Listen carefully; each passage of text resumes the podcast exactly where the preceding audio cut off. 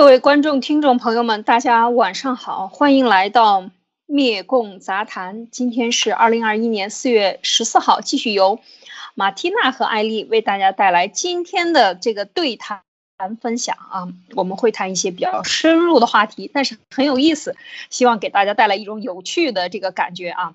那今天就谈在人之初性本善还是性本恶的这个问题上延伸出来的这个制度。啊，在这个制度上，哪个会走得更远？哪个会更符合人性？在这个社会中更具有这个长久性啊，以及它会更加的这个容易被完善。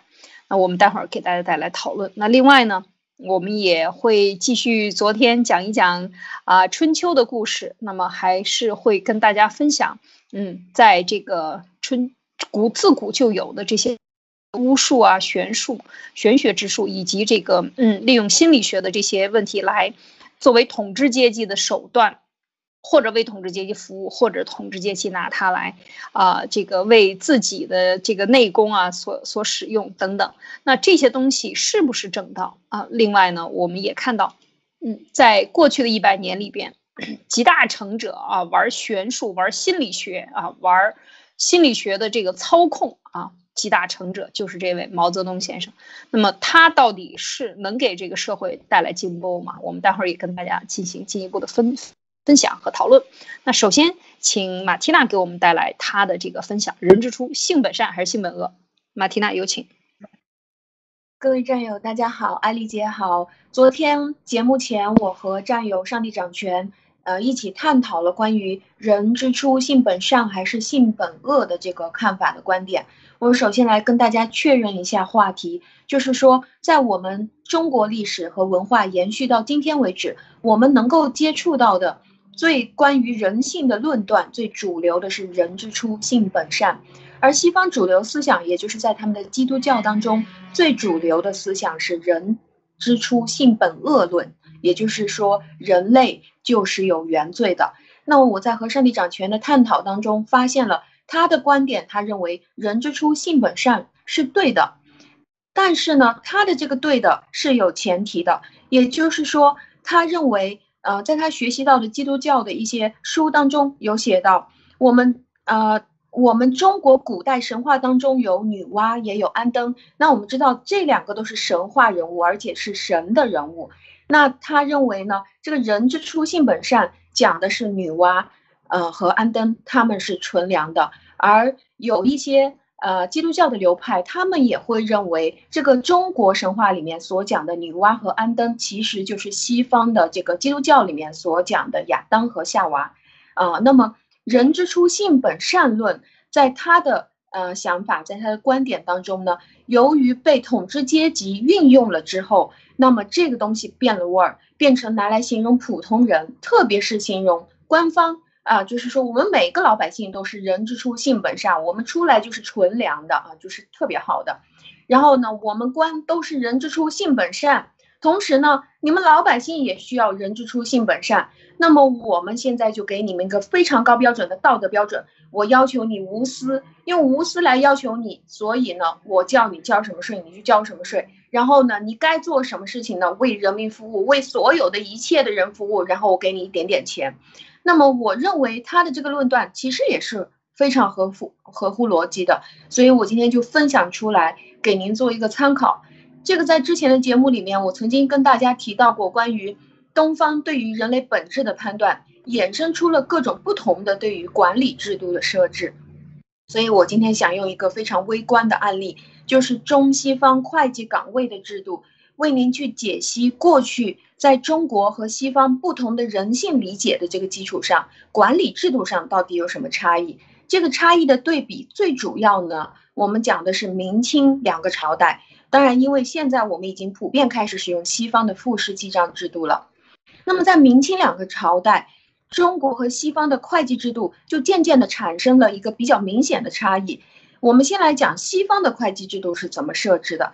西方会计制制度当中呢，两个人就是说一定要有两个人做账，一个是管钱的，一个是呃一个是管现金的，叫做管账。那么呃呃一个是管钱的，一个是管账的，啊就是叫做管钱的不管账，管账的不碰钱，那这两个人是属于相互制约、相互平衡、相互监督的一种关系。也就是说，你所有的钱，你如果是这个出纳的话，所有的钱给出去，必须要有一个合法的凭证，然后两个人来相互监督。到了每一期结算期的这个结束的时候，这个管钱的就是这个出纳，和这个管账的就是这个会计，两个人就要来相互对账。那么注意，它的规定当中，当时的规定是必须会计先来问出纳，会计就问出纳说：“你手上现在现金有多少呀？存着有多少呀？”那出纳数一数说：“啊，我现在手上现金还剩多少多少。”那么这个会计就会根据自己账本上面算出来的余额一看。哦，对上了。那么好，我们这期就对账完毕了。那如果是没对上的话，那大家就要查账了。你到底是哪一笔现金出了问题啊？那么要么就是这个会计算错了，要么就是现金错了，要么就是你出纳贪污了。那所以说，会计要先问。那如果是出纳先问的话呢？那出纳就说，哎。呃，你这个月你这一期算出来是多少啊？我这儿的结余啊，会计报给他，他一看哟，我少了五块钱，那就赶紧自己掏出来补上。那么这个账错掉的这个问题其实就没有解决，就只是账面上看平了。那这个就是在那个时期，那么西方的会计制度隐藏的一个重要的假设就是人性本恶，就是说我们找来的这个出纳。我们首先假定这个人他会想贪污，或者他就就一定会贪污，所以我们一定要设置一个会计专门来监督这个出纳。所以有的支出必须要有一些合法的凭证。当然，这个合法的凭证定义就是说，这个公司预先定好的什么叫做合法凭证？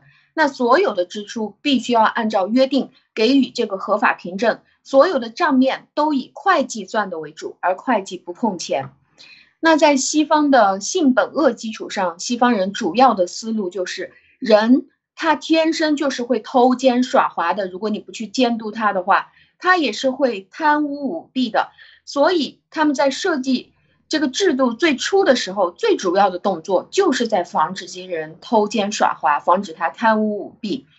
但是呢，他在招聘人的时候，又会尽量想办法去招一些靠谱的人回来。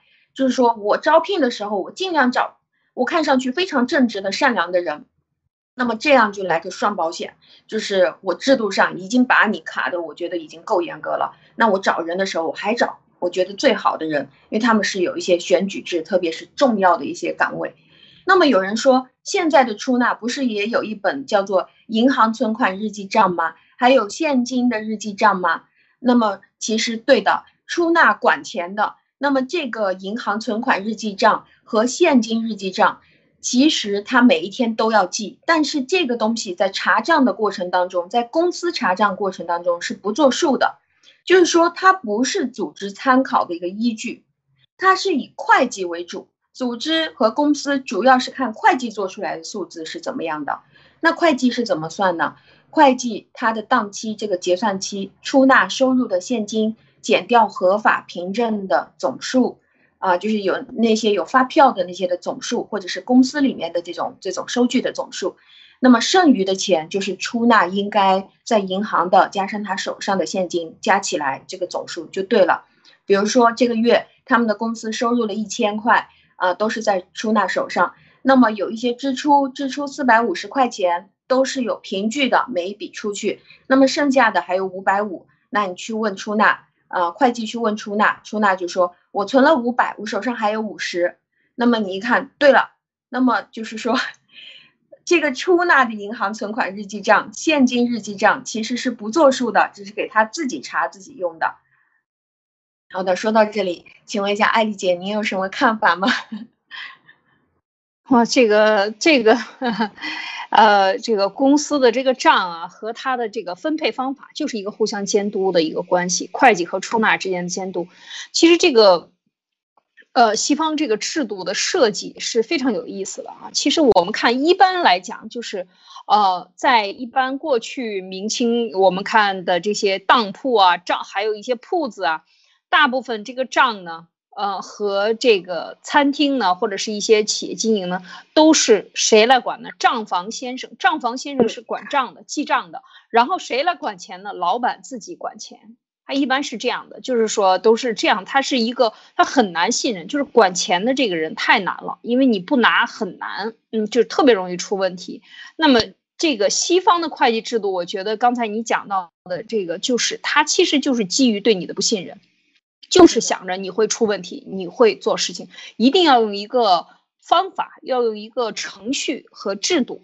来卡住人出错的这个机会啊，就是说，呃，他你，嗯，你这个，你你万一你万一这个拿了钱，或者是说你们呃，这个如果会计和出纳是一个人做，那他太容易了。那他就是自己跟自己把账对好了就行了，很容易出问题。所以，呃，过自古以来，这个这个账本呢都是账房先生，钱呢都是掌柜的啊。掌柜的是谁呀？什么叫掌柜的？就是这个柜台收银的这个柜台是他来掌柜的。所以过去管老板叫掌柜的，什么？就是他就得拿着这个银子现金。过去也没有这个没有信用卡是吧？那现现在就是所有的管这些机器的都是这样。那当然，现在因为有了出纳，有了这个收银员的这样的一个职务，有了他的这个这整套系统的监督，所以就变得非常的容易，就可以请人去干。这在过去清时代或者咱们中国古代那是不能想象的，因为他这个监督机制太难了。嗯，我觉得这是我的想补充的。是的，就是就是说，呃，在在当时，呃，在那个明清的时代，在西方，他们甚至还发明出来了，就是说，呃，他的这个账本必须要是纸质的，而且一定要用墨水笔来书写，这样就会导致，呃，任何的人想要去改账的时候，你一定会留下一个涂改的痕迹，就会可以看得出来啊，哪一天你改过了，那么。就是可以帮助会计和出纳，或者是你真正你想说到底错在哪儿，你就真的有东西可以去查。那我们明清时期的财务制度就是像艾丽姐说的那样，我们是本着人之初性本善，那么就出来一句话说用人不疑，疑人不用这样的原则。对，大多数最大的特点。对，我要用你，我就不能怀疑你，要不然我我就不是人，我就不好。那么。大多数的账房先生就就记的东西叫做一个流水账，包括一直到现在，我们很多一些呃小店儿啊什么还是用的流水账。那我们看到电视剧里面就会提到，呃，这个记流水账，算盘一打，那么这个账房先生他是他是管着出账的，是吧？那么就是说，如果如果这个家的那个主人他跟账房先生说，啊来了，呃，现在现在给那家送过去五十两银子过去，好。那么手下就过来了，就说：“哎，我那个说了，现在要领五十两纹银拿出去送钱，呃，送给另外一家账房先生，他就记录减五十，是吧？就是我们那个银库里的钱减五十。那么这样的做法，每一天就是有有加有减，然后两个人，呃，其实当时大部分的时间是只有一个人，这个账房先生大部分是只有一个人。那么这样的一个。做法在同期的西方其实是不行的。如果是在西方的话，这个就叫做空口无凭了。你没有事先约定好什么叫做合法凭证，那你怎么能把钱领走呢？就比如说在西方，这个主人说要拿走五十两，那么我要取五十两给你拿走。如果账房先生写的是一百两怎么办呢？他他不是自己就捞了五十两走了？那我们之前有曾经有谈过，中国的文化有一些特点就是很粗。很模糊，逻辑性很差，然后呢，更加相信一种感觉。那么在这个基础上，呃，当现在的这个西西方发展的复式记账法，之前我有提过，就是在荷兰发发明出来的这种复式记账法，就是在之前的记记账法的那个呃前提上，再又再加一些，再防止他贪污。那么就是说，主人说现在要取五十块，那么就主人就要立马写一个。自己写的有签名的这个字条交过去才作数，那而且这个纸必须要留下，这个纸是不能丢的，或者是，呃，有的人呢，他就干脆就是一本本子全部订在一起了，就是像现在的这个企业的收据这个样子，那个收据是必须每一页上面都有签名的，都都要有这个主人的签名，而且这个收据必须是页码一定要是登记的，那这个主人签字在封面这一本是有效的。每一页都是一个凭证，呃，这本一页都不能少。即使你写错了，你也把它作废留在这本本子上。那么到最后呢，大家来核对这个页码签名，然后如果是 OK，你的这个页码对上的，然后有签名的，就是这本出来的，那么钱给你。而且所有的原始凭证都是必须到最后给出去钱了，那他到最后月末的时候，他要装订起来，按照这个页码去排序，包括废掉的。那装订好了以后，改起来就会很难。为什么？因为你要撕掉换一张，你就很麻烦，你要留痕迹，而且每一页都有序号啊，这本的东西都有序号。那西方人的哲学里面认为，人性本来就是不善的，他人性本善是不成立的。所以规章制度在重要的呃岗位设计上面，本来就是假定你就是跑来这里做坏事的人，你就是专门跑来这里想贪污的。如果我们不监督你的话，你肯定干坏事。那么我们就尽量搞得你做坏事很难，给你层层障碍，让你贪污难上加难，难到让你觉得没意思，我不想贪污了。所以法官也是这个样子的，西方的总统也是这个样子。为什么他们权力如此之小，一层一层的把他的所有权力都消掉？就是这样，因为人性本恶，它本身没有人监督，它就是要乱搞。他们是这样定义的。好的，说到这里，请问一下安丽姐，有什么想分享吗？这个很有意思啊，就是说这个，我觉得这个就讲到了一个比较关键的点，就是说设计这个出纳和会计的这个。呃，这种复式记账法，就其实现在中国整个的企业基本上也都是这样来记账的，就是记账方法很很类似了。它有一些东西跟这个呃国家差异不是很大，基本上，呃，在审计报告里和在年度报告里和的这个日常的记账法上，就是非常的类似啊。所以我们看到它这个里边讲到的就是。就是假定你会出问题，所以在这个时候呢，就免去了人情。所谓的人情，人情没法用度量衡来量，他没法去衡量，它必须得用一个框架把它框进去。我觉得在这一点上呢，就是中国，这中国人其实到现在都存在这个问题，就是用人不疑，疑人不用。当然有制度，制度也有漏洞。嗯，那么就是我有的时候很多老板他选人的时候，特别是重要岗位，像这个管钱呀、管投资啊、管现金啊等等这些的时候，他就是这个监督的制度，往往在一个特别是私营企业里，如果他建立不好的话，最后就会出现呃这这种嗯问题，最后就变成打起来，干到最后就打起来了。这个这个就然后呢，就是你出卖我，我出卖你，就是就变成了这样的一个问题。而西方更多的，我觉。觉得就是像我们昨天讲的这个这个传承下来的，他就是利用一个制度来分化每个人的权利，把每个人固定的，就把每个人的欲望降到最低。你看到这么复杂的一套系统，你也都你想弄，你也得很麻烦了，非常非常麻烦了，你得动很多脑子。算了吧，不动脑子了，老板给的工资又不不低，是不是？那我就好好的把它办好。所以这个时候反倒他增加了他的忠诚度。对他的职务的忠诚度没有胡思乱想，没有更多的，呃，不应该有的不这个这个这个想法，所以我觉得在这一点上呢，其实说，呃呃，反倒更加简单，人和人之间的关系更加简单，而且往往关系还更加的好。就是说，在先说好设定规矩上，先说咱们保持什么样的距离，你会受到什么样？就我们中国人常讲丑话说在前面，把不好的事情先说好，你按照这个事情去做，我们就会好。当你给出这个框架的时候，人往往是能够自律的。就是说，因为他的惩罚机制也在旁边放着，所以这个时候他就记住，如果你就是一拍胸脯，我信你啊。你就能给我干好，那这个时候他人心是会变化的，一年两年三年五年不贪污，你企业做大了，有人来找他了，是吧？然后有人通过他这样少做一点账，然后可以在外面多拿很多回扣等等，这些都会把一个人因为没有制度的约束，没有度没有这个量化的这样的一个约束和监督机制，就会导致他开小差，就会看到这个漏洞，然后就会钻漏洞。这个我觉得是一个人性的一个本性啊，钻漏洞。所以这一点呢，就是你设计上把它都设定好，都在最开始设定好，这个反倒是呃减轻了人与人之间关系的压力。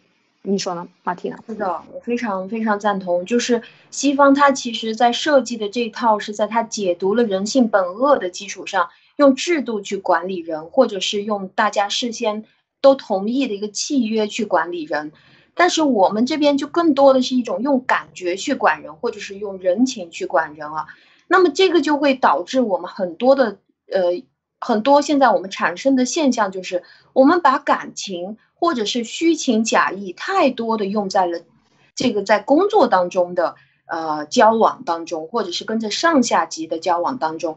这个导致我们回到家里以后就没有情绪再去真正的有真情实感，或者是已经习惯了没有真情实感了，没有办法去对待自己的家人有真情实感。而他们有了这套东西了以后，就真正能够让你把你的真正的感情用在真实的交往当中。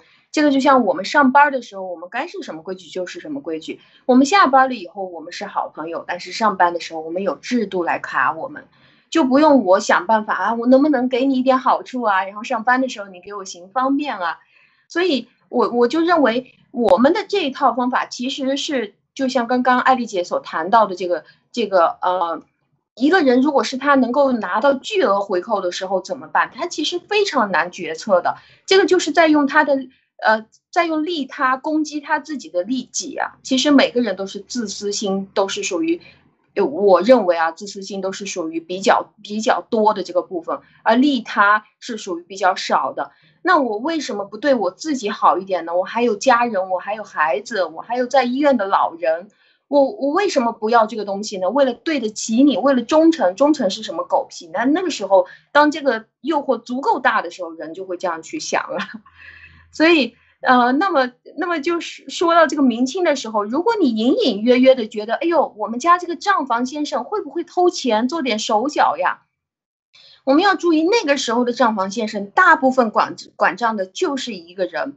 那么这个人他怎么样去自证清白呢？他主要其实就是只能靠苦肉计了，因为他没有东西可以自证清白。他不像那个西方会计制度里面，你看我丢本账给你去查吧，啊，你看我有没有改过。啊，你看哪一笔错了？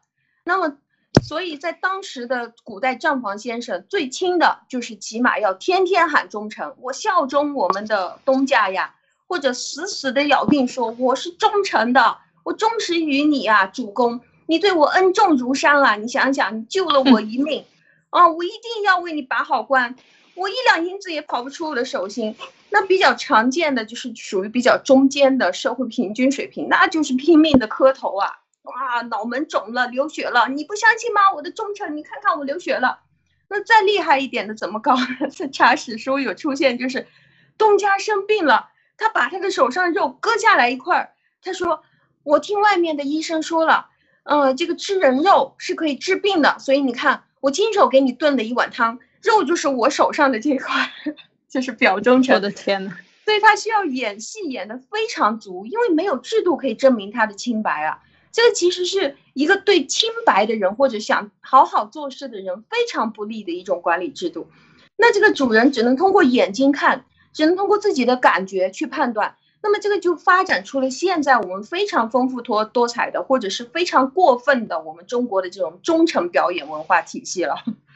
所以在中国的古代，一个账房先生要证明自己清白，真的是要要使尽解数，一定要当好演员。对，而且这个我觉得，其实这个刚才说到了一个非常关键的点，就是说他的这个整，他不仅仅是占张方先生，我们讲的是一个非常具体的这样的一个事情，在所有的制度这个制约中，好像是我说了丑话，我就不信任你了。譬如说我做一个企业，我先把丑话，我先认定你是不好的，那这个人就会感觉啊，那你怀疑我，你还请我来做什么呢？那你这个就对我不信任嘛？那你就不要干了嘛，我这个甩手就走了啊。那么你你就很难约定俗成的先把这种人性本恶的东西先定在那里，所以在人情中的这个关系特别的大。那么人都把所有的力量用来做表面文章，这就形成了一种这种表面文章的这个呃是。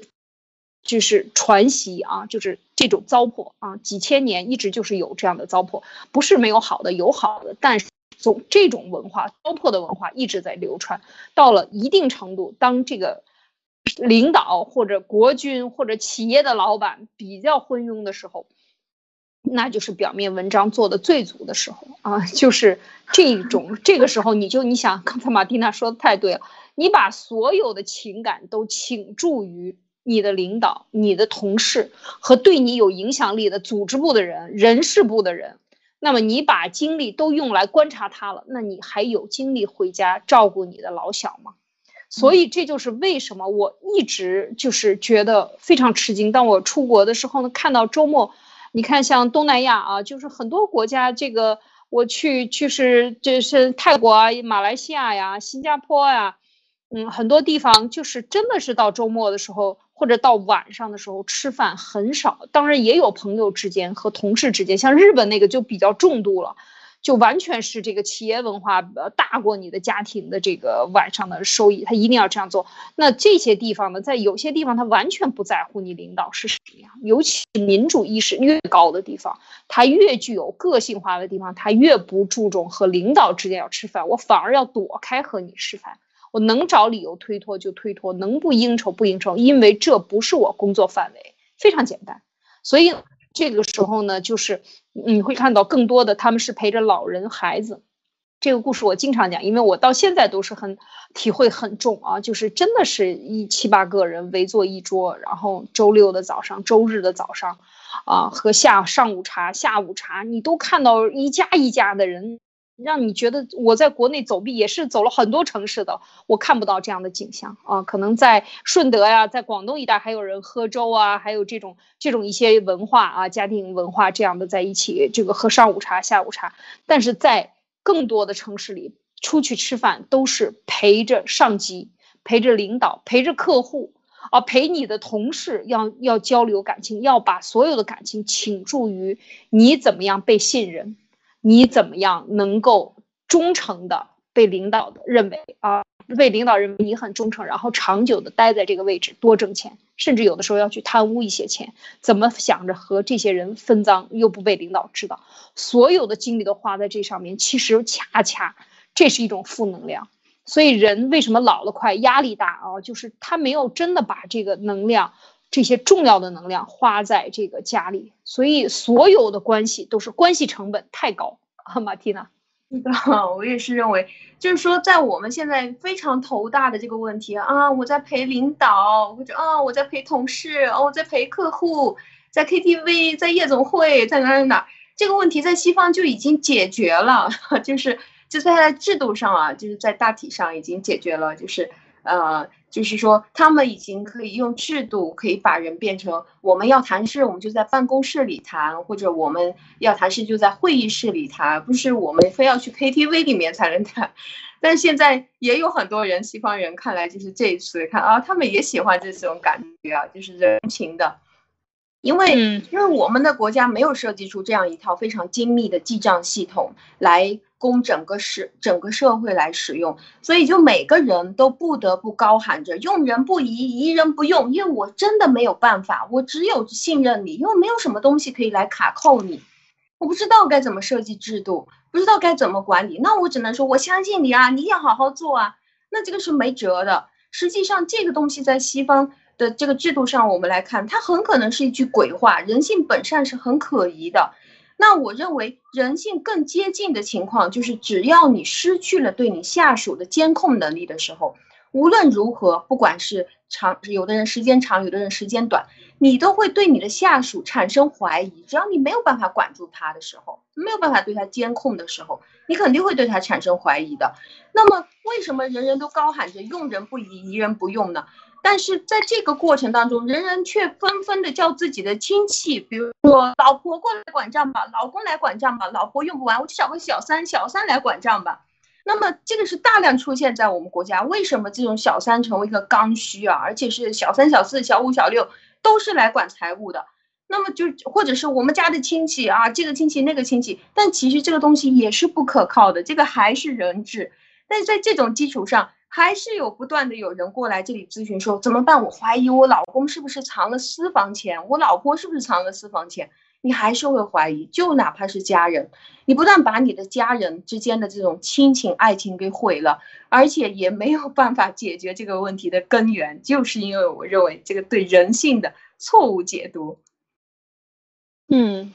有意思，是这样的。这个其实现在有很多这样的案例啊。我我在其实在这个实实际社会中呢，我接触了很多这个，特别是建筑公司啊、承包公司啊，还有私人出来投资的公公司，往往都是妈妈、呃呃儿女、呃夫妇之间，或者是呃亲戚来管钱，而这个管钱的呢，他可能不懂业务。哦，也可能有懂业务，这比较少，大部分是不是很懂业务，他就负责管钱，看住了你。那么这个时候呢，实际执行的这个人呢，就是实际执行，比如说项目经理，那这个人呢，可能就呃没办法真正的这个大展拳脚，因为有一些东西他可能听不懂，他可能就管理，因为你管钱嘛。管到最后就变成了管人嘛？你管钱，首先就是你拿钱就可以来说事儿，是吧？你就可以管人，然后呢对人进行指责，你这个钱应该花，那个钱不应该花，这个人应该雇，那个人不应该雇，因为你管钱，所以你有了更多的干涉管理的权利。这个时候就造成了很多，我看这样的家族的或者是家族企业管得好的，就是比较难，基本上到最后都会出问题，就是大家都来一起来糊弄这个管钱的，一起把他糊弄晕了，然后大家去贪污，这个就是变成更，这是最糟糕的案例啊，我都是见过的，这这样的企业，建筑企业，最后这个企业都上市了，老板也贪钱，从股市上抽逃。就是很大的资金啊，这是我接触到过的一个企业。然后他的项目经理就把这个项目，呃，就是有一个人要卖一块地啊，要要联合，当时也有什么王健林的公司也要合作，他们要投资一个一个什么项目，就是等于把钱搞出来。然后呢，这个项目经理呢就把这个土地的作价呢，本来他是可能就两千万的成本，然后呢就做成了六千万。然后这个老板呢在国内非常相信他，他是项目经理，那。所以，然后就把钱汇出来，汇出来以后呢，可能就拿了很多的佣金，结果这个项目最后就没做成。没做成以后呢，现在再一评估，可能一两千万了，一千多万、两千万，你这块地就不能卖呀，因为你一下中间亏空四千万，这怎么办？就是这样。把钱弄走了，钱也是归着这个老板的孩子在这儿，但是他就是管钱，他管不了业务，他不清楚中间的来龙去脉，就能够把这个就是这样障眼法，大家联合起来一起骗这个管钱的在海外，所以我看到这样的比比皆是，就是嗯，最后都会落成一个什么样的骂名呢？这些人都不忠诚。这些人都联合起来骗老板，最后大家是这个厮打在一起，纠缠在一起，你打我，我打你，最后各自呃分道扬镳，然后不欢而散，一拍两散，就是全部都是这样的结果。然后大家又各自拿着各自的佣金，呃，高高兴兴的去给别人当这个项目经理去了，或者是干什么别的去了。这个时候我看到了以后，我我就是看到很多这样的案例以后呢，我觉得非常的。难过啊！我觉得不是中国人的问题，还是这个制度和中国人的不信任和没有真正的学好这个西方的文明。所以，我们真的是嗯，然后也让别人看笑话，说你看你们中国人在一起，自己骗自己，得利的是谁呢？得利的都是这些跟这这些想骗钱的人在一起的外邦人。呃，我我就看到这一点的时候，就真的是觉得，呃，很残酷，但是也很可怜，但是也也就是。刚才马蒂娜讲的，就是没有用制度管理好这个人性啊，马蒂娜。是的，就是我我就认为，刚刚听完了艾丽姐的这个故事，我就觉得这个这种不清不楚的这种含糊的关系啊，就是由于血缘啊，或者是由于生殖气质国现整个共产党，因为我们之间的这种血缘关系，然后呢，我呃由于带血液，所以我来相信你，但其实。不管是亲人也好，爱人也好，这个之间都会存在一个利己和利他之间相纠结的一个相矛盾的问题。这个其实不清不楚，是造成亲人或者是爱人之间的距离更远了，更要想办法去怎么样藏自己的私房钱了，因为这个才是西方所假设的人性。所以在西方的这个制度建立是站在人性本来就已经够坏了，出生就是人人之初性本恶的。他是吃了那个呃有毒蛇骗你吃了禁果是吗？所以人类都是出生有原罪。那么我们要最主要的就是预防一个人变坏。那我们的控制就是呃在不让人变坏的基基础上，尽量去挑一些诚实的人过来来做这件事，来跟我们合作，还是建立在现在我们的这种由于统治阶级那么几千年来为了用儒术啊、用法家的这些东西而给我们宣扬的这一套，呃，什么人人都有一颗善良无私的心这种基础上，我什么都相信你青天大老爷，我就不管了，你来弄吧，那不加监管。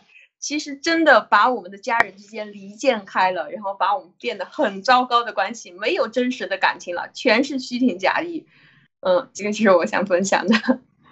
对，确实是这个很有意思，就是建设计这个制度，在制度中做出防范很重要。就是领导再好的人，你不去监管他，你给他一大笔钱，这个就像刚才马蒂娜讲的，就是人利己和利他。在这两个选择的时候，特别是当你家庭遇到困难，你的孩子要读好的学校，没有钱，你没处去借的时候啊，老板又很吝啬，不借给你。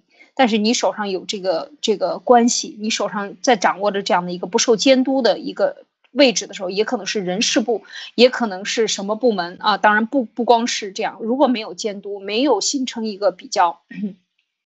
比较好的这样的一个制度，然后把它完善的话，可能就是会给人钻空子。再好的人，在这个利诱的面前啊，当然我们说，呃，这个普通的人啊，当然也不排除有非常好的。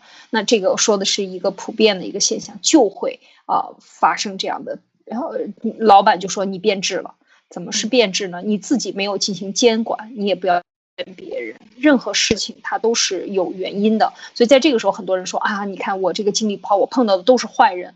怎么是坏人呢？你去看一看你自己有没有问题，你的企业管理的制度有没有问题？不要一味的去在人情上找原因，然后呢说别人不好，这往往就会呃你不反思，就会下一个继续来了啊，可能倒霉的事儿更大啊。其实我觉得这个才是确实值得我们去思考。有的时候就像我本身就是一样，我就是有很多人说，嗯，包括我的有一些朋友，老板他就是借出钱呀，就很多时候他就一拍脑袋就做。了，然后呢就没有听这个制度上相关管理，没有没就跨越了制度。我我碰到一些老板，那他就呃做了主了。那么因为是私营企业嘛，那那别人干活的时候，那我是替你打工的，那我就支付了。那结果就最后就要不回来钱，或者是怎么样？那这个时候呢，他就会说：“他说，哎呀，这个人善呢不能经营，呃，人必须得恶人才能做老板，好像一定要很尖刻的人才能够经商成功等等。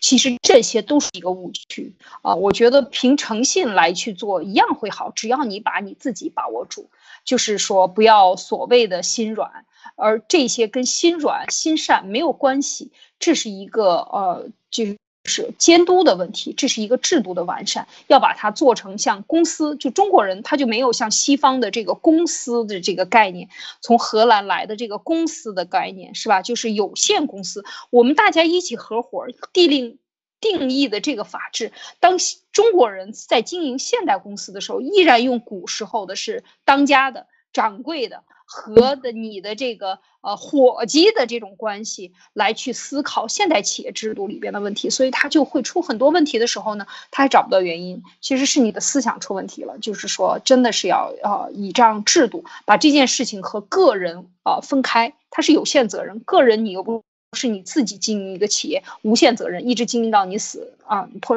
为止，不是这样的。这个你你就是我觉得还是这个东西方的，在这个。人情世界和真的是呃呃法治关系上、经营关系上，把它拎得更轻的是这个西方的体制，这是我的一点儿分享。马蒂娜是的，非常赞同，就是一个好的制度，在现在西方民主制度下的这种。我认为他们的假设，我本人是比较赞同的。就是这种好的制度，其实是在帮助一个人变好。由于他首先给你假设的，你是个低分儿，就是你本身就是有原罪的，而且这个是上帝就已经告诉你，已经定义完的。所以呢，你其实不要太去在意说我会失败，或者我身上有漏洞，身上有缺陷，我感到很难受。那么你只要是这个制度，它在帮助你不断的变好。其实我们在一个好的制度里面，比如说。我们一起在直播是吗？那么每个人每天都是呃，比如说我们规定了这个这个时间点，或我们规定了我们今天一定要去做一些内容什么的。那对于一个非常认真的想要做事情的人来说，这样的制度是为我好，对我有很有好处。那么这个制度当加到我身上的时候，我会觉得啊，我非常舒服。那么我我终于可以跟着制度去做事情了。但是这个制度最感觉不舒服的人是谁呢？就是想跳出这个制度的人。那比如说每一天啊，我们上上班的时候迟到。那最受不了的就是你现在开始考勤了，最受不了的人就是天天迟到的人，或者经常迟到的人，他会受不了这个考勤制。那如果是每一天都要过去那边说，我们现在考勤，每个月只要你三十天都来，都准点来的话，我都给你一百块。那这个每天准点来的人就很高兴了。那我认为这个这个制度就在帮助人变好，或者防止人变坏。我认为他的这个假设是好的。而当我们这个人之初性本善开始的时候，那我当我做了一点点坏事，或者是我失败了，我出现什么问题，我发现我有缺陷漏洞的时候，我就没有办法面对自己了。我怎么会那么丑啊？怎么那么多的问题啊？我无法接受自己，我应该是纯良的呀。我出生的时候挺好的呀，怎么现成了这个样子了？是什么东西影响到我，就会有这套思路就出来了。嗯，好的，嗯，好，呃，很有意思啊。这个关于制度和人性本案子。本恶啊，还是人性本善这样的一个讨论呢？我们用一个小故事，用一个呃财务的这样的一个观点呢，来跟大家分享。那么以后呢，还会可能同样的事情，我们会从其他的角度来进行分享。非常感谢呃大家，到时候可以留言啊，你对这个问题有什么看法？那好，接下来我们进入下一个话题啊。那么这个话题呢，还是呃跟。燕子有关系啊，就是还跟春秋的燕子。燕子这个，它确实在春秋时呢，嗯，可以讲是比较有名的。它和这个当时呢，其就是做了很多有名的这个是这个很多有名的文章啊，在这个它的这个故事里呢，其实，在我们的呃这个过去在中国的教育里面都是有学到的，有讲到的比较多的典故。那么今天呢，嗯，讲一个就是关于巫术。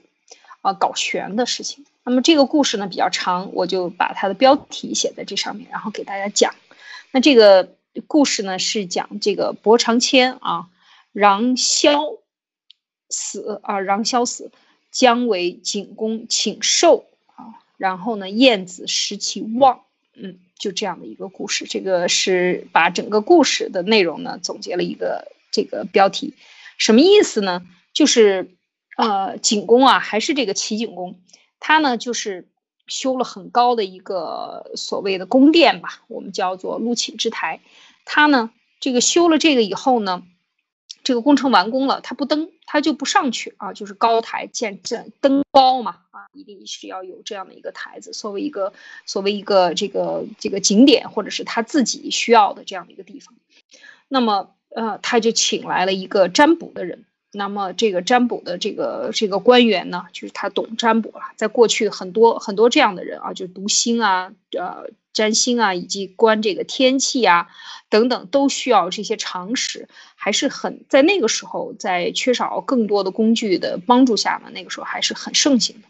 那么这个时候呢，伯长谦呢就跟他讲，他说：“君王啊，您建的时候呢，建的这么仓促。”他就修这个陆锦之台有很多很多故事，其实他他要修这个东西，他是比较耗费人力的，啊，这个这个陆锦之台是有很多故事的。今天就讲其中的这一部分啊，就是他很着急，他修，他修的这个过程中呢，曾经有过灾难啊，然后呢，他也不拨款，那么当时这个燕子呢，就把他的工程呢，就是从啊一年要修成，变成了三年修成。那么就是雇了大量的人啊，来修这个路啊，修跟这个景台、这个路景之台相关的这些设施。那么就雇佣了很多人，就把这个灾灾时的这些人、受灾的民众都雇佣来做劳工，等于变相的把这个救济款发下去了。因为他不发救济款，他很吝啬，那就想自己筑高台。那么这个现在修完了，修完了以后呢？他又不登上去啊，修得很着急。景公就说：“是啊，我夜里听见有这个枭鸟在叫，叫声呢很奇怪，我挺讨厌它的，我就不想登这个台。这个这个禳枭死啊，这个禳是做呃，应该讲是这个起做做法事啊，就是祈福啊，做一些这个法事的这个意思。这个枭鸟是什么呢？其实就就是猫头鹰啊，就是枭鸟，就是猫头鹰，就是枭雄。嗯，它是鸟里边的这个这个，它虽然像鹰，是鹰族，但是呢，它又叫声很难听啊，所以很多人认为它不吉祥。所以这个常伯谦，呃，这个伯长谦呢，他就说，他说，哎呀，那你您，我向您请求呢，我来去做一些祈祷啊，我再去让啊，做让啊让枭嘛啊，去祈祷他走。那么景公就说，那需要准备什么东西？他说，哎呀，那再建一个新的房子，屋子上面呢放上这个白茅草，然后他就赶紧派人去修了，因为他老听见这个鸟叫啊，半夜里他觉得不吉祥。那个工程一干完了以后呢？这个伯昌谦的夜里就开始进行这个祭祀了，开始做一些法术啊什么的。然后第二天啊，第二天修好了以后，做完法术，第二天呢，就他就问景公，他说：“您今天夜里听到这个枭鸟的叫声了吗？”景公说：“哎，我听到一声，我就再没听到了。”然后就派去一看呢，发现这个鸟呢展开双翅在台上呢，这个这个。这个台阶上呢就死了，然后景公特别高兴，他说：“哎呀，你这个道术这么高明啊，你能不能给我做点我想要的事儿？” 马蒂娜，你觉得这个皇帝都想干什么呢？这个 就像秦始皇一，对了，都想长命百岁啊。这个这个始皇帝不是也是想要长命百岁，就就吃拱不是啊？就过去，那么他都想，他就想增寿了。然后呢，这个博昌谦说：“哎，我也能，我也能给你做一些法术啊，让你增寿。”然后这个景公就说：“那你能给我增多少岁呀？”然后这个博昌谦就说：“他说，哎呀，天子能增九年，诸侯能增七年，大夫啊能增五年。”嗯，他就这样跟他讲。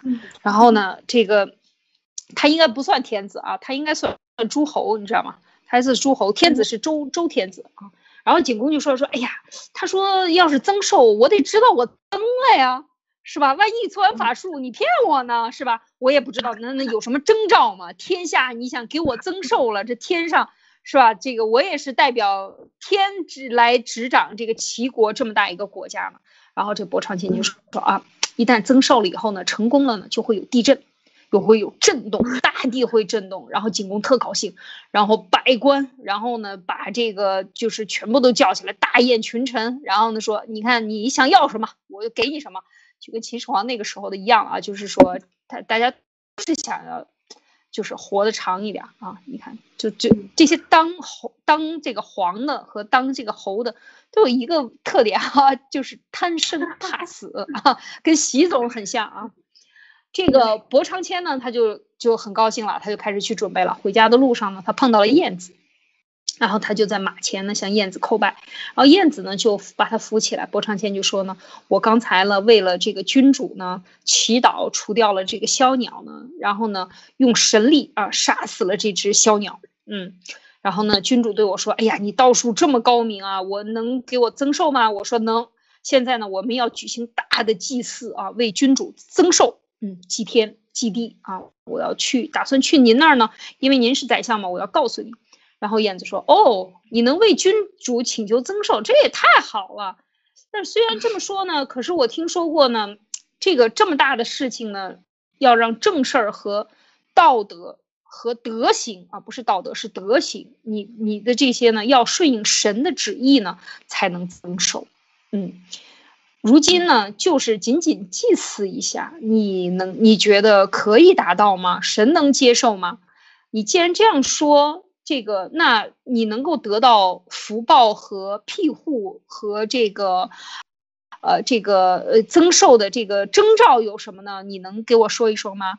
然后呢，也也是问的同样的问题啊。然后呢，伯长谦就说，他说一旦增寿成功，就会发生震动，会震动。哇，挺悬的。燕子说：“哎，伯长谦，说我呢，在夜里的时候，我别的不会看啊，我会看星象啊，就是说我看到维星和疏星被盖住了。他说这个呢，正好应该是显现出来，在咱们这个地方呢会有地震。他说你是不是凭着这个星象来去说的会震动呢？这个一下就戳破了伯长谦的这个这个 这个心理了哈，马上就低下头。过了一会儿。”才抬起头说：“是的，哎，很诚实啊，他最起码还诚实。”燕子说：“这样，发生这个震动呢，就和增寿这个起伏啊没任何关系。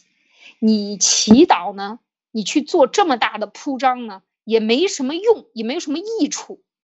嗯，你呀，这个现在应该做的事情啊，你既然这个就你就把这个虚的这个祈祷的这个大宴呢，你就取消吧。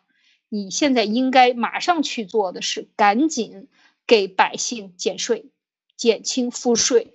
然后不要再耗百姓的钱财了，因为你现在要祈祷花的钱也是你征上来的税啊，你不要干这件事情了。然后呢，你还要再降税，然后呢，也应该告诉景公，他其实本地本来就要发生地震，所有说的这一套都是一个障眼法，所有的都是搞玄的人。搞巫术的人最擅长用的方法，讲到这儿，呃，你你听了这个故事觉得有意思吗？哦，我觉得哇，我真的觉得燕子她太神奇了，她什么东西都能够看得破，她她自己看完了天象以后，她能够知道，而且而且就是因为我我其实我也跑去看了燕子的故事，她是一个小矮子，就是个子很矮的人，她出去还会被其他人笑她，什么出国也笑她。哇！但是他有那么大的一个呃这种这种气场啊，然后他可以他可以就让这个博长青直接说出来，对他说出真话来，他真的是很有那种震慑的威力，我真的觉得超强。对，他说完了以后，你博长青他是沉默了的。啊，其其实你等于点破了啊。对，按理讲，很多很多人他是留面子的，不给你点破。但是我觉得在这一点上，就是说我们讲，一个是说他玩的是障眼法，另外一个就说燕子这样的人在那个时候有这样的人多么难得。现在我们之间人之间交往，有的时候都要看破不说破，是不是？这个经常说啊，这个路德先生经常说，看破不说破，我不跟你说破，你自己去悟吧。但是燕子就把它点破，为什么？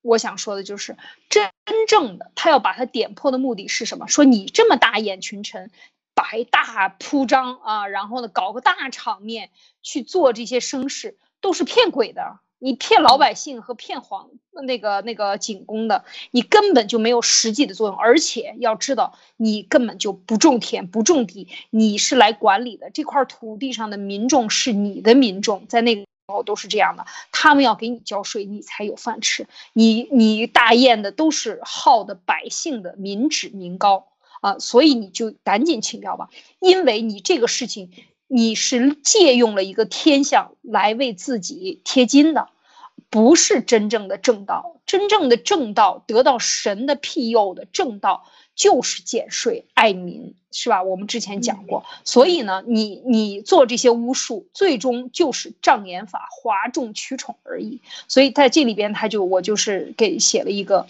呃，就是说这些都瞒不过明眼人，所以呢，要符合人道。我们不讲神道，你要得到神的庇佑，他讲到你要得到神的庇佑。假设你是天子，神派你来，就是说你能够有这么大的福报，你管这么一大个国家。但是如果你不行天道，天道是什么？就是你当这个君王，你就得管好你这一片的人，你得爱民，这么简单的说白了，也就是人道。你不把这个人中的道理，或者是说这个君君王或者这个政权和百姓之间的关系搞明白，你怎么会得到天下的庇佑呢？这是一个起码的道理，眼睛都能看得明白的一个逻辑，没有任何玄的东西。所以讲到这儿呢，我就想说。这些搞玄的都是骗百姓的，自我安慰，以及它是最重要的，它就是用来宣传，让更多的不明真相的稀里糊涂的大老百姓啊，来为他们做韭菜，为他们要干他们想干的事情做出牺牲。因为你缴税，你不就牺牲？你缴了税，那这个税钱你还能去买面包吗？你都没有了吗？你就没有这些东西，你缴的税越少，你越能够自力更生，你挣来的钱是自己花和家人花。但是现在国家要花掉你的三分之一，是吧？你要缴掉这么多的税，三分之二你要留。这个在当时期过啊，有一阵子还是缴上缴三分之二，三分之一留给自己，这都是有记载的。就是说，自古以来税是很高的，在这个地区，所以百姓的生活是很贫苦。的，而真正的有良心的这些管理者，他非常清楚这个之间的关系啊，所以呢，别骗别人，老百姓的群众的眼睛都是雪亮的。好，说到这儿呢，说到这儿呢，就是在最后我们再分享这个毛泽东啊，其实他也是呃，在过去用玄学。我们看他上位的这个过程啊，基本上就是现在假片偷的呃鼻祖，嗯。假片偷的鼻祖，一定要找到习现在所有的。你看，这个习给自己修了这个啊什么共产党建党一百年的这些神人啊，这些神经病人的神啊，神人的这些这些所有的著作，他把毛和他并列起来。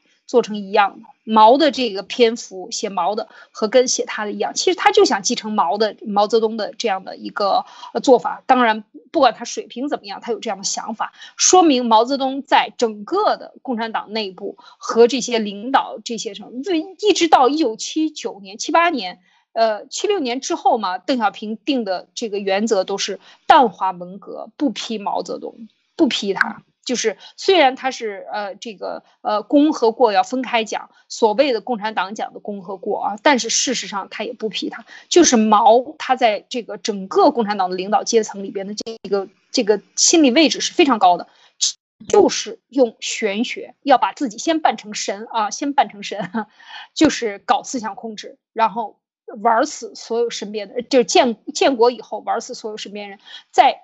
夺取政权上绝对是玩弄了美国人，而且玩弄了国民党，在国民党里边也搞分化，就是像一九三六年，我们一直讲这个三六年的呃这个嗯西安事变是吧？他就是分化了愚蠢的、不明真相的和没有什么头脑的这个呃杨虎城和张学良是吧？他就把他给让他叛变了。其实那个时候是最关键的，在剿日。就是抗日之前一定要剿匪的，那么其实就是被他给被他给破了破局了。谁的主意？没有毛泽东吗？肯定有。办事是周恩来，主意是毛泽东，就是这么干的啊。所以呢，就是说他一直用这种手法，用玄学的手法，特别是这个三五年以后，逐渐的啊，逐渐的，就是刘这身边刘少奇和周恩来都是捧着他的，因为他的这种手段让别人不寒而栗，必须得捧着他。所以他就就是一直都是用的利用一派打另外一派，搞死一个，搞死你身边的人，让你身边的人搞死你。就是只要有任何人有他对他有威胁，他都要搞死他。他是踩着别人的脑袋和鲜血和命，一路一路走上这个神坛的啊！最后把他推上去的就是刘少奇，而刘少奇也为这个承担了这个生命的代价，是吧？死无死不得其所，一个破草席子就把他卷了。所以这个就就是非常简单的，直就是非常直接的这样的一个案例啊。所以你看看历史上，张国焘、博古、王明、彭德怀、刘少奇、林彪，你看哪一个不是他的敌人？最早的从苏联来的人，全部都被他打死，打死，被他打掉。博古啊、王明啊等等，跟苏联的这一派，他是一点一点的把权力集中到自己手里的，非常厉害。所以这是善用玄学啊，最后还把自己这。呃，把自己的这个看命算想不清楚的所谓想不清楚的八三四幺变成他的一个安保团队啊，八三四幺部队，这都是说他，呃，他说中国古代文化是迷信啊，他是最迷信的人，他所以这个可怕之处就是这样，就是真正的把这个玄学，把这些呃厚黑学、诡辩术啊玩到出神入化的，应该就是毛泽东了啊。说到这儿，马缇娜，你觉得有什么要分享？我觉得可能是毛泽东他使用了很多的这种玄学的技巧以后，突然发现，哎，怎么其实人大部分的人都还是挺傻的。这个就像当时在春秋时候的这个伯长卿他搞的这个事情，如果是没有燕子那么大的智者在这里把他识破了的话，他就成功了，他就可以要什么就来什么，就是反正要有地震嘛。那对，就就其实。现在很多中共国之内的事情，我认为都是这种感觉，就是很多事情它其实是每个人都可以简单判断的，但是完全不符合常识的，也是完全逆逻辑的一个，就是太奇怪了这个事情，一点都讲不通的这个事情，但是人人都愿意相信，就是因为他 他相信这些歪门邪道，他自己脑子里面心里面有这些，就是他认为歪门邪道才是他的正道，就会成这个样子。对，其实现在中共国基本上在领导层看，我们听文贵先生爆料啊，讲到的这些也都是这种邪道大行其道。就是说，他一旦没有了像燕子这样的人，这个，呃，谁的权力还有更高呢？就像王岐山，王岐山他已经做到老二了，是不是？他是呃，这个习习老大的王老二，所以他们两个在一起一起来办这个事情，没有人能够戳破他。他不都是双修党的党教教宗吗？是吧？所谓的呃，用打着西藏藏传佛教的这个来说法来搞双修党，那他而且他还能敢管什么？中共不是已经把这个呃这个班禅转世全部都玩弄在他们手里吗？完全是用他找的人，完全就是一个政治傀儡啊！那么现在又还管这个达赖喇嘛的转生，就是说他用的这些，他最终我们看他讲他是无神论，其实他就是邪恶邪魔论啊。就是真正的是一个邪党，这是非常可怕的啊！他是一个邪教党，可以讲，他用的这个这个教法就是比巫术还要可怕。他等于是整个巫术用这种，我们如果用这个电影画面来形容，就是整个中国都是用黑烟啊，这个。魔鬼的烟来掩盖的形成的这样一个制度，办成的这样的事情，所以我们一直说它的这个东西就是这个就是笼罩在上空的一个阴霾啊雾霾，一个一个雾霾可以讲就是这样的。所以它现在你我们看看这个春秋的时候，真的我觉得这个燕子它那个是太太真了啊，应该讲我们现在讲的是真和善是吧？呃，然后呢这个真字太了不起了。所以呃，确实是让人很回味。嗯，还有什么要补充的吗，马蒂娜？嗯，我觉得就是共产党，他真的是非常会利用人性的。其实，在心理学的角度上来说，你禁止什么，什么东西就容易泛滥。呃，然后呢，你禁止什么东西，其实就也代表着这个东西它就会陷入没有监管的一个黑洞里面。这个就像很多的国家，红灯区是属于那种合法化的。那他就给你检查，你是小姐是吧？那你有没有持证？你的证是什么？就是你的健康证。你有没有性病？有没有艾滋病？我们要求你每个月去做一次体检。如果说你体检过了没有这两个问题，那你就持证上岗，每个每个月给你发一次。那因为你是频繁的跟着客户进行肉体交易，那当这个东西变成合法化的时候，其实是在保护这个社会，因为这个本来就是人性当中需要的一部分啊。知道底层的一些很多人都是找不到老婆的，他就是非常需要这个东西的。但是在我们国家，这个东西完全就给你变成黑洞里面，我们禁止这个行业，它就完蛋了，整个国家就泛滥了这个黄色产业。它禁止宗教，那它的那种什么双修教啊，什么东西？就他都可以在背后跟你说啊，这个东西其实是有效的，这个其实非常好的，把人家子宫掏出来，这个哎呀，这延年益寿，什么东西都随他说了，因为你在外面是不敢说的，你就悄悄的、轻轻的。这也像我们国家的这些什么，呃，他他会把你每个部位进行定义啊。出国了，我才发现啊，我们在我跟那个外国的女孩子，我我们一大群人坐在那，她说的，哎呀，我今天生理期，我觉得好难受。我觉得，哎，你为什么生理期你敢说出来呢？好奇怪呀！他说，对呀，我最我最近有一点这个妇科的问题，哇，那你就觉得奇怪了，你怎么敢说妇科问题啊？如果你有感冒的话，你敢说，你妇科问题怎么敢说？那这个东西，当这个东西被定义出来的时候，我们国家就是标榜说，你有妇科问题，你有男科问题，我们为你保密隐私，完蛋了，这个就没有人监管了，就成这样，对，就变成了。小这个这个牛皮癣，满世界都是治性病哈，然后大家都没有性病，事实上很多人都有，就变成了一个非常深的一个深洞啊，不知道到底是怎么样，这些事情完全是可以拿出来谈的。经常我就呃，我也是一样，就是在这些问题上，我就推荐我这个这个朋友，我就跟人讲，我说啊，一定要到国外来生孩子，在国外生孩子，我是有体验的。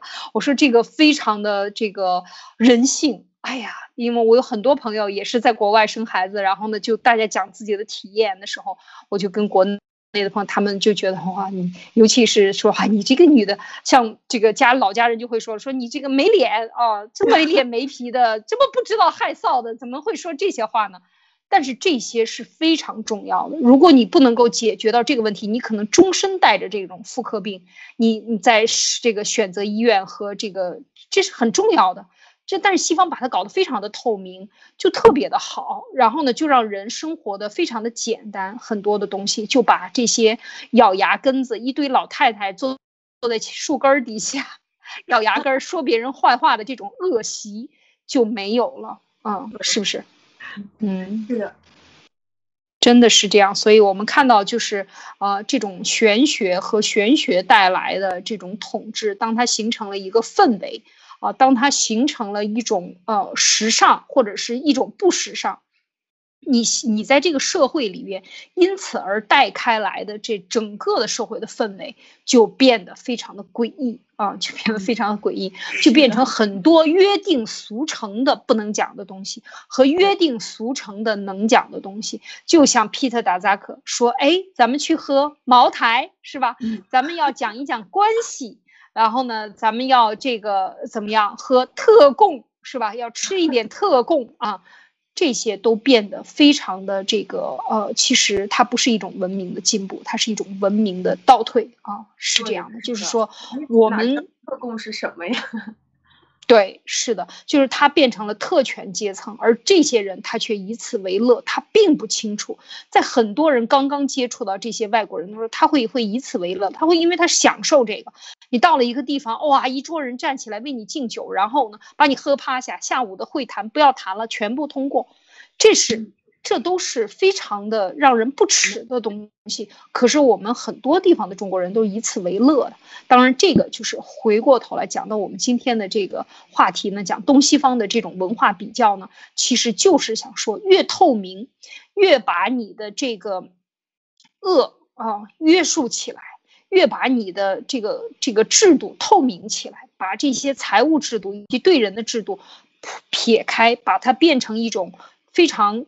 正当的企业关系和职业关系，你就没有那么多私欲，没有那么多的呃惆怅和压力。你要为人情关系买出你根本无法承受的这样的单啊，就是你太多的你的时间、健康，所有的一切的一切，可能你攒的很多钱就是为了给他送个礼，就像买官制度一样的道理，两千万买一个什么少校啊，就是所有的东西都变成了。约定俗成，而所有官面上的文字都看不见的时候，这就是最可怕的啊！这就是最可怕的社会制度，它就影响严重的影响了你的这个效率。人把精力百分之八十都花在去走关系上，你怎么可能有创新？为什么我们没有创新？我们所有的高科技企业最后都变成了这个饮食流水口水企业，是吧？呃，你帮我砍一刀，然后呢，咱们看看哪儿打折。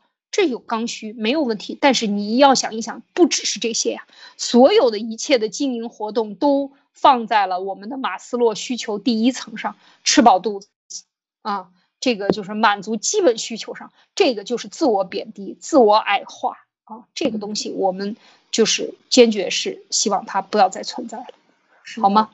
好，嗯，艾丽姐，我想补充一个明天的预告，就是我今天在听完了艾丽姐的这个说的这个东西以后，我觉得我应该在呃心理学的角度给大家补充一个东西。为什么说心理学的学学习心理学的人，他是非常抵制算命，也非常抵制所谓的星座，还有九型人格，因为这个东西对我们来说太粗了，或者是说不准确。但是心理学的人往往又比其他的人更会算命，这个是为什么？这个背后的东西是什么？那么我我我已经考虑了很久，这个话题要不要讲？当我去教你的时候，你可以成为一个非常厉害的一个算命师，你去去为任何人算命，因为我告诉你的是一个原理。呃，那么有意思。呃，我希望你可以成为一个算命大师的同时呢，可以做得到的东西，一方面就是你去泡妞啊，或者你去干什么，这个是 OK 的。但是我希望你不要拿去骗人啊！然后呢，希望你可以在这个之后不要再去相信这些玄幻的东西了，都是假的，因为你比他更厉害。嗯。非常好，那么请大家期待吧。明天我们会给大家带来更有意思的分享，还会教你几招啊！但是一定要记住了，千万要记住，要有一颗啊这个敬畏之心。天地之间的这个人道啊，这是天网恢恢啊，疏而不漏，千万不要用它来去骗人。